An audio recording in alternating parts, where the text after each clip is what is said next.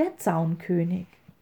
In den alten Zeiten, da hatte jeder Klang noch Sinn und Bedeutung. Wenn der Hammer des Schmiedes ertönte, so rief er Smit mi tu, smit mi tu. Wenn der Hobel des Tischlers schnarrte, so sprach er Dor hest, dor hest. Fing das Räderwerk der Mühle an zu klappern, so sprach es Help, Herrgott, help, Herrgott.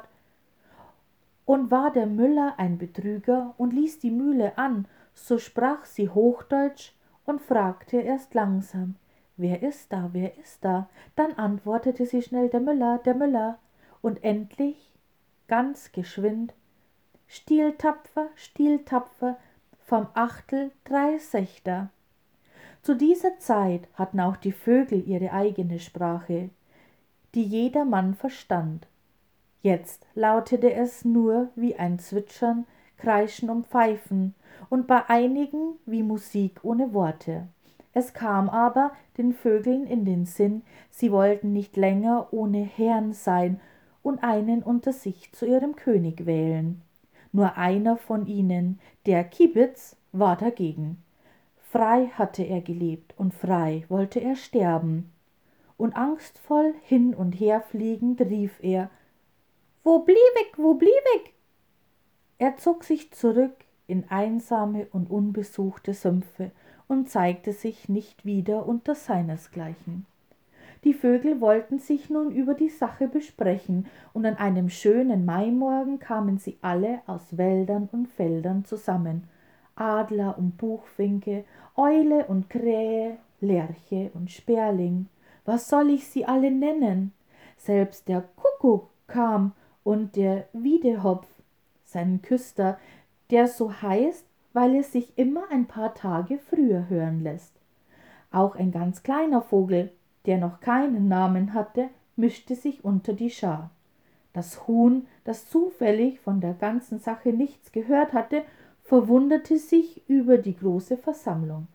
Wat, wat, wat ist denn dort, ton, ton? gackerte es. Aber der Hahn beruhigte seine liebe Henne und sagte, Lutterig Lütt, erzählt ihr euch, was sie vorhätten. Es ward aber beschlossen, dass der König sein sollte, der am höchsten fliegen könnte. Ein Laubfrosch, der im Gebüsch saß, rief, als er das hörte, warnend Natt, natt, natt, natt, natt, natt, weil er meinte, es würden deshalb viele Tränen vergossen werden. Die Krähe aber sagte Quack, ock, es sollte alles friedlich abgehen. Es ward nun beschlossen.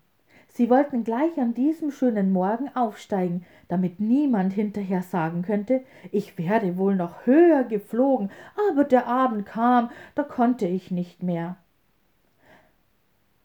auf ein gegebenes Zeichen erhob sich also die ganze Schar in die Lüfte.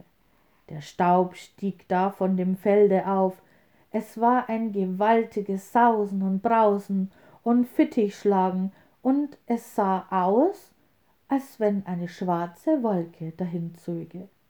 Die kleineren Vögel aber blieben bald zurück, konnten nicht weiter und fielen wieder auf die Erde.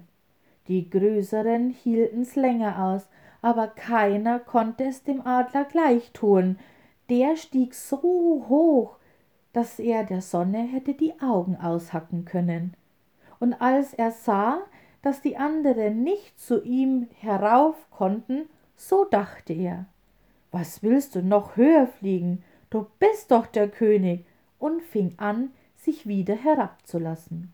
Die Vögel unter ihm riefen ihm alle gleich zu Du musst unser König sein, keiner ist höher geflogen als du. Ausgenommen ich, schrie der kleine Kerl ohne Namen, der sich in die Brustfedern des Adlers verkrochen hatte.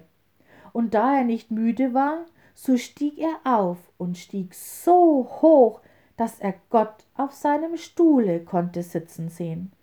Als er aber so weit gekommen war, legte er seine Flügel zusammen, sank herab und rief unten mit feiner, durchdringender Stimme König bin ich, König bin ich. Du, unser König? schrien die Vögel zornig. Durch Ränke und Listen hast du es dahin gebracht? Sie machten eine andere Bedingung. Der sollte ihr König sein, der am tiefsten in die Erde fallen könnte. Wie klatschte da die Gans mit ihrer breiten Brust wieder auf das Land, wie scharte der Hahn schnell ein Loch, die Ente kam am schlimmsten weg, sie sprang in einen Graben, verrenkte sich aber die Beine und watschelte fort zum nahen Teich mit dem Aufruhr Brache weg, brache weg. Der Kleine ohne Namen aber suchte ein Mäuseloch, schlüpfte hinab und rief mit seiner feinen Stimme heraus König bin ich, König bin ich. Du, unser König? riefen die Vögel noch zorniger. Meinst du, deine Listen sollten gelten? Sie beschlossen, ihn in seinem Loch gefangen zu halten und auszuhungern. Die Eule ward als Wache davorgestellt. Sie sollte den Schelm nicht herauslassen, so lieb ihr das Leben wäre. Als es aber Abend geworden war und die Vögel von der Anstrengung beim Fliegen große Müdigkeit empfanden, so gingen sie mit Weib und Kind zu Bett. Die Eule blieb allein bei dem Mäuseloch stehen und blickte mit ihren großen Augen unverwandt hinein. Indessen war sie auch müde geworden und dachte, ein Auge kannst du wohl zutun, du wachst ja noch mit dem anderen, und der kleine Bösewicht soll nicht aus seinem Loch heraus. Also tat sie das eine Auge zu und schaute mit dem anderen steif auf das Mäuseloch. Der kleine Kerl guckte mit dem Kopf heraus und wollte wegwitschen, aber die Eule trat gleich davor, und er zog den Kopf wieder zurück. Dann tat die Eule das eine Auge wieder auf und das andere zu und wollte sie die ganze Nacht abwechseln aber als sie das eine Auge wieder zumachte, vergaß sie, das andere aufzutun, und sobald die beiden Augen zu waren, schlief sie ein. Der Kleine merkte das bald und schlüpfte weg.